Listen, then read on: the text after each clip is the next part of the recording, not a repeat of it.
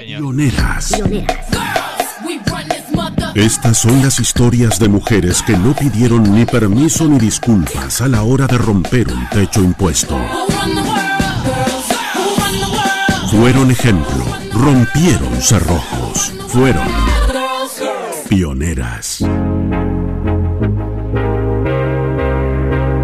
Bueno, muy bien. Y en el Pioneras del día de hoy, eh, el otro día, estos días han, han sido bastante complicados para mí porque, bueno, los niños terminaban las clases, mis hijos terminaban hoy, pero bueno, por, por medidas que, que están tomando algunos colegios, terminaron el viernes de la semana pasada y estuve mucho tiempo en mi casa y eh, ayer una rayita eh, me escribió, me dijo, mirá, yo soy una rayita, nunca escribo.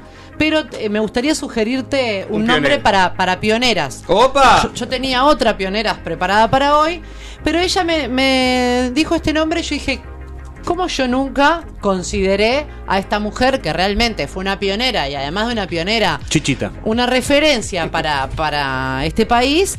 Como es la señora China Zorrilla. Claro. Así que Natalia, te agradezco mucho porque ella me dijo, yo lo sigo, nunca escribo, me da vergüenza escribirles por las redes sociales, pero eh, quería sugerirte y tomé la sugerencia y así que el pioneras del día de hoy es de China Zorrilla, eh, que su nombre real no es, no es China obviamente, sino que es ¿Qué? Concepción, Concepción Matilde Zorrilla de San Martín Muñoz. Ese es el nombre completo de China Zorrilla, Conce- Concepción Matilde Zorrilla de San Martín Claro, Muñoz. como acá no se le puede decir concha o conchita. Bueno, ahí- eso lo voy a, Chile. con- lo voy a Ah, perdón, contar perdón, ahora. perdón, no, no, perdón. no, tranqui, tranqui. Eh, bueno, ella nació en Montevideo, en el seno de una familia tradicional uruguaya, si bien tan tradicional uruguaya Se no dijo es. concha, se dijo seno, se pone picaresco. Se pone, se pone, se pone. Ahora en un ratito se, se, se pone lindo. Este, eh, de una hija de una familia tradicional uruguaya que, abro paréntesis, esto es un comentario de eh, la comunicadora, no, no de- del texto.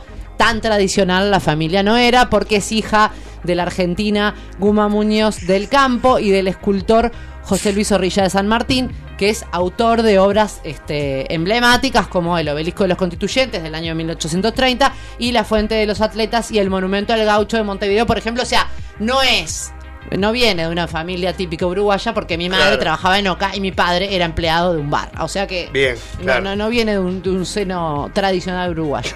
Eh, su abuelo paterno, además, fue el poeta Juan Zorrilla de San Martín, eh, autor, entre otras cosas, hice algunas citas acá de la epopeya de Artigas eh, y la leyenda patria. Fue ministro, además, este, en, en el Uruguay y, en, bueno, designado de los mandatarios sudamericanos para representarnos en Cádiz, eh, en los actos de los 400 años del descubrimiento de América, entre otras cocardas. Qué presión para China, ¿no? que tiene la familia Zorrilla de San Martín. Yo supe tener de alumnos a, a- me quiero acordar los nombres si no puedo, maldición, creo que uno es Jerónimo Zorrilla de San Martín, que son de, de esta misma familia y que Bueno, te cuento que nosotros tuvimos en el programa una zorrilla de San Martín que fue Belén Zorrilla de San Martín. Exactamente, y su tía Carmen que trabajó conmigo en TNU, que toda gente que está increíblemente o, o- o genéticamente vinculada a las artes y a las artes plásticas. Increíble. Eh, que está, increíblemente se ve que se les da para eso a los zorrillas de San Martín. Le mandamos un beso a todos los zorrillas de San Martín. Yo le mando a Leo Zorrilla de San Martín, que es un, un artista plástico uruguayo con el que compartí taller varios, varios años. Le mando un abrazo. Muy bien. Bueno, eh, nuestra querida Concepción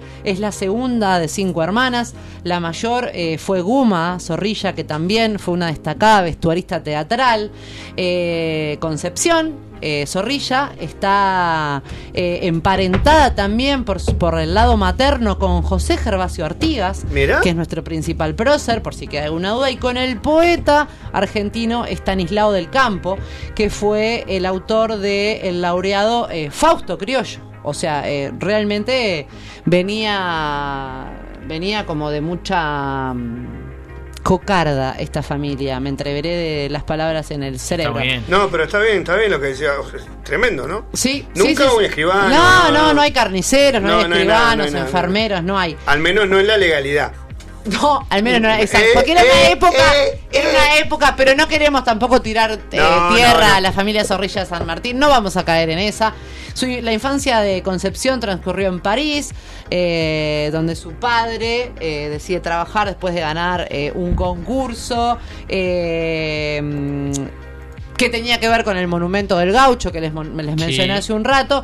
Y eh, más tarde es cuando vuelven a vivir Uruguay, donde eh, Concepción asiste al colegio Sagrado Corazón de Montevideo. Eh, el origen de su nombre artístico, como bien decía El nuestro seminario, ¿no? El compañero. Sagrado Corazón era el seminario. El seminario se llamaba el, co- el Colegio Sí, Sagrado, Sagrado Corazón. Corazón. Sí, pero también Hay hay otro, otro. hay otros allá cerca de. Garibaldi y Sí, Garibaldi yo- San Martín, eh, por ahí que Sagrado Corazón. Yo fui a ese a dar mi examen de matemáticas. Bien. Pedí cambio de mesa y lo de ahí aprobé. Eso es otro, otro día les cuento. Bien.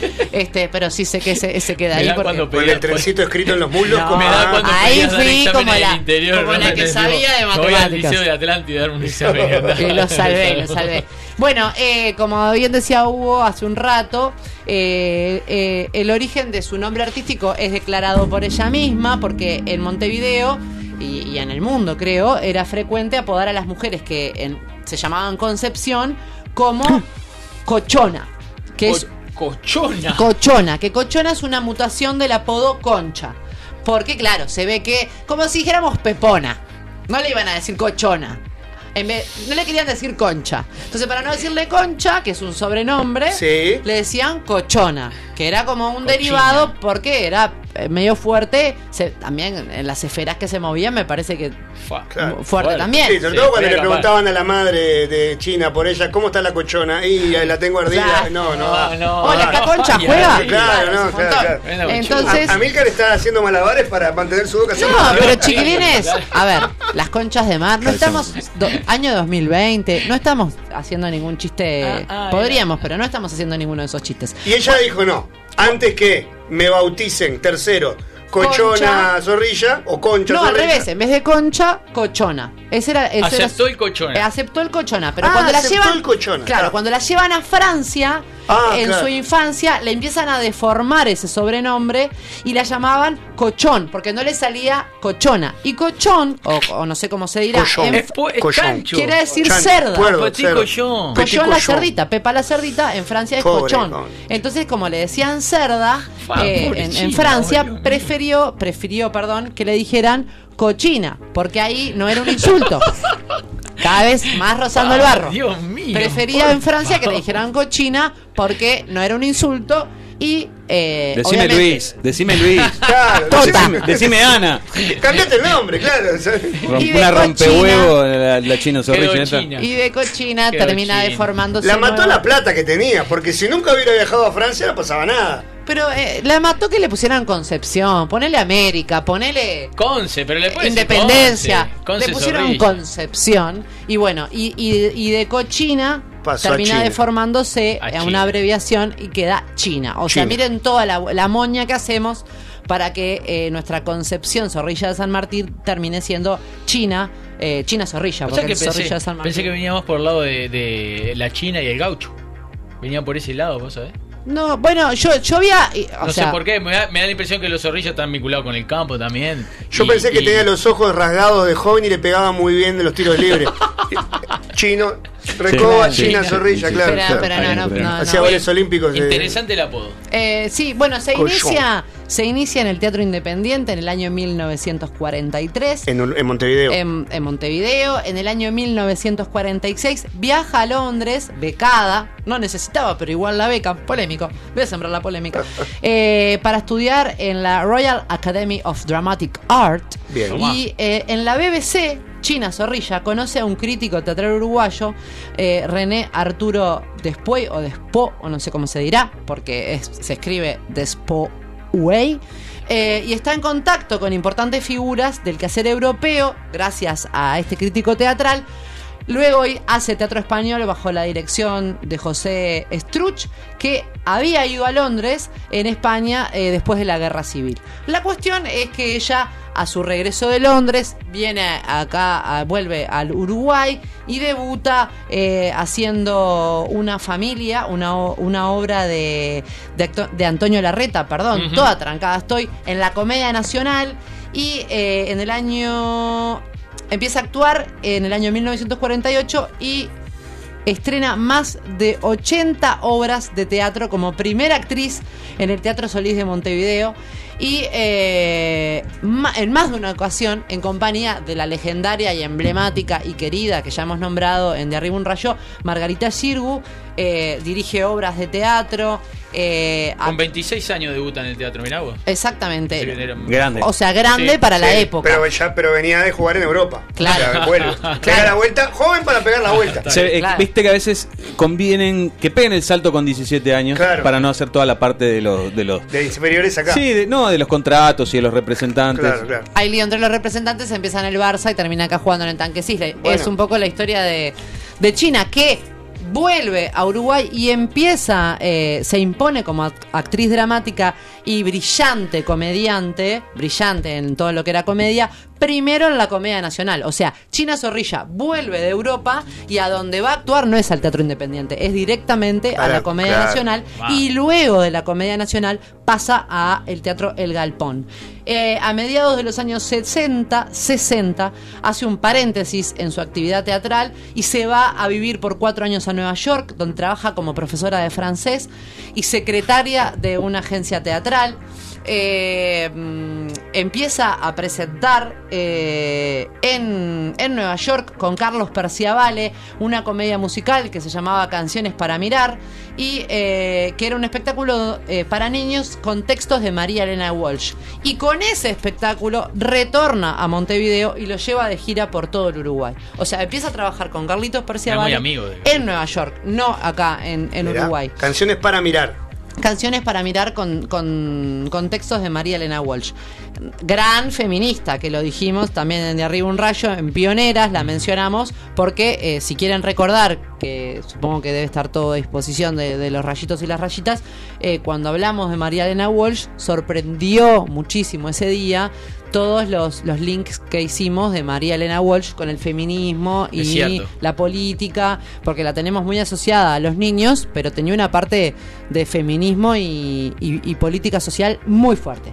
Eh, Regresa con Carlitos Perciavale, como les decía, a Uruguay y empieza a hacer eh, este espectáculo para niños y también empieza a actuar y a dirigir eh, El honor no es cosa de mujeres y un ciclo televisivo, dirige un ciclo televisivo, El teatro y el amor. Y la parte que más me gustó para contarles de China Zorrilla es la parte musical, que por ahí es la parte Menos conocida. menos conocida de esta mujer que lo hizo todo.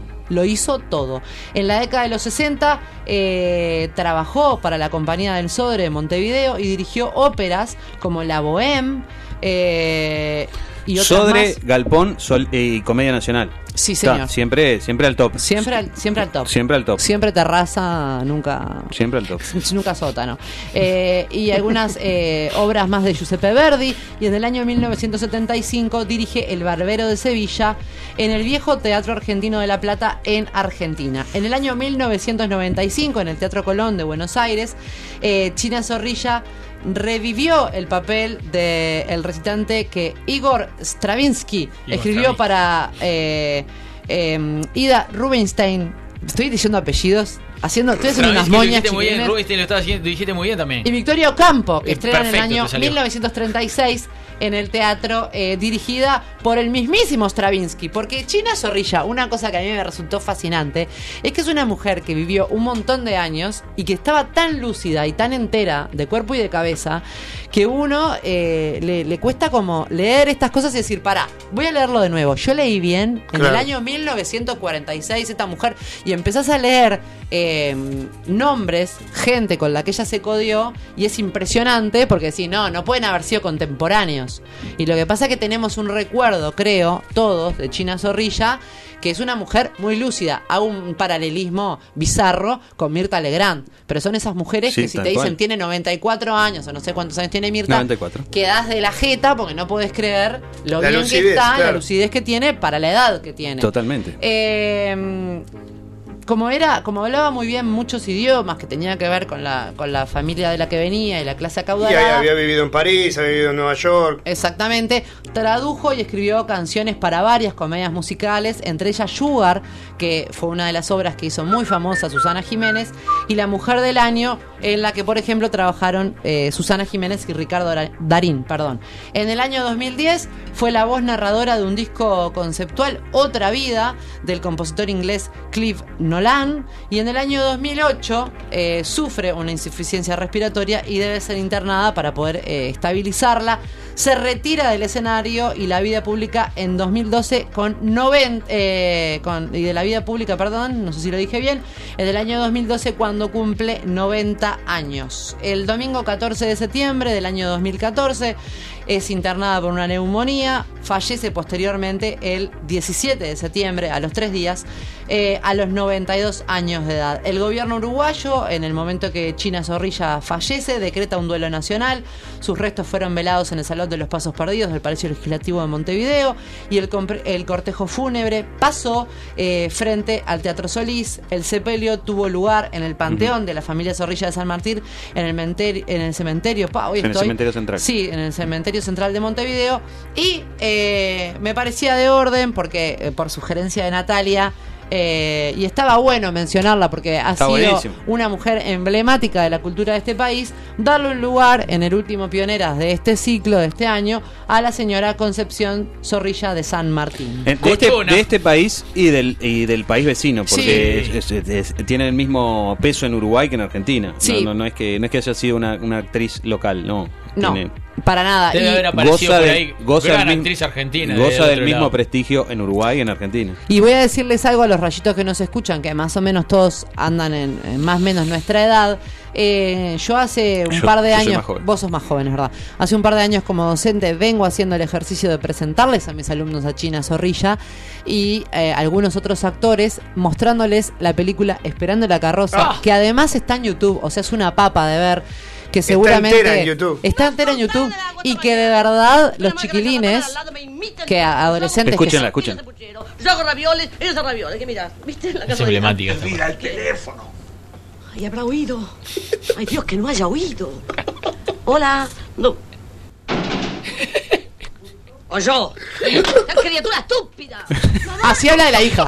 Es muy grave. Dice, la criatura esa estúpida de la hija. Yo se la pedí a Joaquín por bravo. interno porque a mí, a mí me arranca la cabeza. Esa película, que es una película coral, se la lleva a ella y Antonio. No, Y sí, ella y Antonio Antonio. Gasalla. Sí, ella sí. y Antonio se la Sí. lleva. Pero Y- está No, mucho- Blum. ¿Cómo bueno. se llama? No, por eso- eh, es una el- película- El, ese de marido de China que Este, eh, no me sale. es está. uruguayo también. Sí, sí. Sí, este, Bueno, no importa. todos ellos, este, la verdad que los Juan Manuel Tenuta. Tenuta, está la hija Tenuta que hace de hija de China Andrea Zorrilla. Tenuta, sí, señor. Este, que de verdad los chiquilines a- al día de hoy con 12, 13 años miran Esperando la carroza, no tienen ni idea que es Esperando la carroza y se matan de la risa, o sea que es una gran película para ver en familia, es otro humor, es otra época, pero es es, es actual, se puede ver perfectamente China, con, con a- hijos Ah, adolescentes sí, sí, la que se van a se van a matar de la risa y ven a una China Zorrilla Ven a, ven a ser un panda, porque re- Sí. realmente el personaje de China Zorrilla es espectacular, espectacular. Y, y- y la, y, la- y los conflictos idiosincráticos que, pro- pre- pre- que,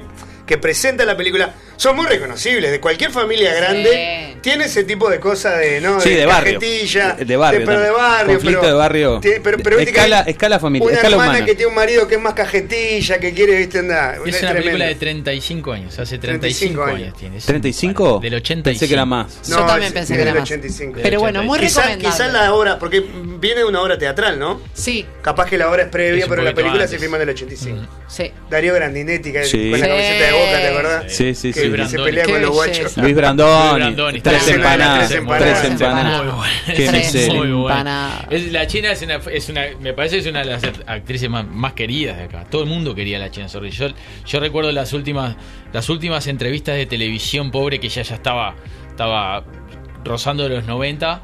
eh, ya le costaba incluso, o sea, se- Bueno, le claro. venía a todos, era un momento incómodo. Me acuerdo de esas entrevistas que era, era las invitaban, no sé por qué, Y porque la acuerdo, hacían pasar mal. por- y me acuerdo siempre de una anécdota que seguramente debe estar en YouTube, que ella contaba que un día se tomó un taxi y ella iba con mucha plata arriba y se toma un taxi y empieza a hablar con el taxista y el taxista le cuenta que está con problemas, no sé qué, y ella le da en ese momento la plata al hombre y le dice, algún día me la vas a devolver. Y él le dice, no, estás loco. Ella le da la plata y años después el taxista va, le golpea la puerta y le devuelve la plata ante la mirada incrédula de todo el mundo que le decía, no te la va a devolver, este Claro. tipo nunca más va a venir.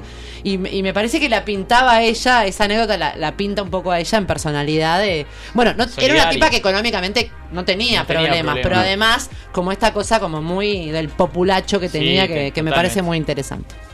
Bueno, compañeros, hasta acá llegó el Hermoso, Tengo, tengo un dato para aportarte Por que te va a encantar, Flor, porque mis padres eh, me habían dicho que el amor imposible de la vida de China Zorrilla había sido un actor cómico norteamericano llamado Danny Kaye. Ah. Que es- en algún lugar de nuestra cabeza está, si, si googlean Danny Kaye, lo van a ver porque es, es del tipo de actor que te participa en una Mary Poppins. Ah, ¿Entendés? Como desollinador. No es el actor, pero es ese tipo de actor. Ese tipo de actor de comedia. No es Dick Van de Dyke. Walt Disney, no es Dick Van Dyke, pero anda Está ahí. entreverado en ese tipo de, de- de actor de, de, de comedia de los 70, de- o ya, ya sea Walt Disney. No es un tipo fachero, pero es un tipo con un gran comediante. Y yo puse, eh, cuando empecé a hablar de China me acordé de ese dato y puse China Zorrilla, Danny Kaye, y efectivamente, eh, eh, cuando vivió en Nueva York, estuvo- Tuvieron un romance. tuvieron un romance. Qué divino. Pero mira lo que cuenta. Dice, en el año 2005, en página 12, dice, yo estaba de novia con un hombre muy encantador, de joven, Ay, me imagino.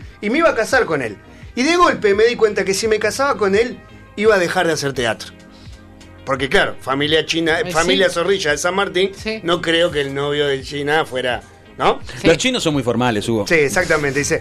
Pero como era él y como era su familia, un poco a la antigua, cuando yo hacía un espectáculo, a ellos no les gustaba. Así que rompí. Lo dejó, ¿no? Dice, fue una decisión sensata. Yo no veía mi futuro sacándome el oxígeno de la vida y rompí. Y después me enamoré. Y, una, y esa vez yo hubiera querido dejar el teatro, dejaba un brazo, dejaba una pierna sobre la mesa con tal de casarme con él, pero murió. Ah, Pobre China, ¿no? De esto han pasado 40 años. Me enamoré muchas veces más, pero como él, como de él no. Yo no soy siquiera, pero él era el hombre más lindo del mundo. Era cómico de lo lindo, dice. No dice que esté hablando de Danny Kaye, pero China tuvo grandes amores que por H o por B no pudo, no pudo No consumar. prosperaron, no Exactamente. prosperaron. Porque Ay, no se le conoce, no se le No, conoce pareja. cierto. Y de hecho, siempre está el rumor de nada China, ¿no? Y no, o sea, nada Jamás que ver. asocié por ese sí, jamás. yo lo escuché, bro. Yo no. Yo lo Y escuché. lo que pasa que la, porque claro, porque las, las, las mentes pequeñas no pueden no pueden soportar Necesitan- que nadie Claro. que una persona pueda estar sola bien eh, en, en, en cánones este no tradicionales. O sea, bueno, vos si estás solo y estás bien, ah, es porque No, es un hay, tapado. Mm. Eh, Tal cual. Y bueno, Miguel de Virginia, que fue, pareja, fue pareja Se de apretó a China. Se, pa- se apretó a China En en, un el, baile en el de la IASA. motorhome, en el- claro. En un baile de la IASA. Dice, China Zorrilla tiene una anécdota deliciosa que siempre contaba, que ella trabajaba con Dustin Hoffman en sus inicios en una lúgubre oficina cerrada. Ah. Y hay otra de ella entrevistando a un famoso mundial. Hace poco pasaron el audio, pero se me fue de la cabeza ahora. Un grosso, pero me olvidé. Bueno, Freddy- eh, entrevistando a Freddie Mercury. dice. Ah. Puede ser. Eh, pero la de Dustin Hoffman creo que la recuerdo. O sea, cuando era. Ah, sí, la, la de Freddie Mercury yo la vi. Entrevistando a Freddie Mercury. Sí, señor. China, chi- ese crossover es una locura. China Sí, Zorrilla señor. Freddie Mercury. Sí, señor. Es como Mara- eh, Michael Maradona Jackson. Queen, Maradona ¿Y quién Freddie estaba con Mercury. Michael Jackson? Eh, Ma- eh, Menem. Vi una foto de Menem con Michael Jackson y también tipo. Bueno, lo, nombró a Menem, capaz que finalmente Se No, yo no soy, yo no soy, yo no soy. logramos. No, no tengo te ese poder. Si, si lo lograste, felicito. Se viraliza entrevista de China Zorrilla a Freddie Mercury. Ocurrió durante la visita de Queen a Buenos Aires Claro en que sí. 1981. Sí, Ah. la mandaron a ella a entrevistarlo. Muy bueno. Increíble. Eh, Compañero, yo- hermoso Florencia, pioneras. hermoso. Hermoso pioneras. Bueno. Vamos a una, Vamos a una tema, pausa y escuchamos algo de música después. Ahí y. Capaz que Alguna música después. de alguna dama estaría bueno, alguna cantante mujer me gustaría. Bueno, por ejemplo. Gwen Stefani. Gwen Stefani. La que quieran, La porque de los que chan, saben. chan. chan. No me acuerdo cómo se llama. Gwen Stefani. No Stefani. doubt. No doubt. Just a girl. I'm just a girl. ¿Qué era lo que le decía China a, Claro. a la gente? Soy solo una chica. Claro, Pero chico. mirá In the cómo... world. Eh, exacto. Buscátela, eh, Dale, que Joaquín, sos rápido para. La alegría de cosas. Joaquín al buscar una canción en TikTok. Perdóname, está, vacío, Está vacío, está vacío. Perdóname, Joaquín. Le arruinamos el Se me- 2020. sí, lo, lo matamos. Él, él esperaba tres meses de calma y, lo, y Te le lo caímos. matamos, Y bueno, somos viejos, tenemos mañas, Joaquín. Perdonanos. Está buscando el. Está, Entonces está retrocediendo el cassette. Está- está- para- no le gusta No. aparte, hay una cosa que hace Joaquín. y yo le voy a contar a todos los que quieran Sí. trabajar en radio. Joaquín escucha todos los, todo el tema, no lo pica. Por más que esté en la página oficial de eh, No Doubt, el video oficial de No Doubt, el tipo agarra y lo escucha de principio a fin. Mirá. para que no tenga fallas el tema. Claro. Y entonces cuando nosotros le pedimos temas que, que no que no supervisó, que no buscó ni nada de eso, Ah. Que no Yo creo que escucha el tema para no escucharnos a nosotros. no, no, si lo hace antes del, Ah, muy antes, bien. antes del programa. Joaquín, cuando quieras. Perdóname, Joaquín. Y lo, y lo.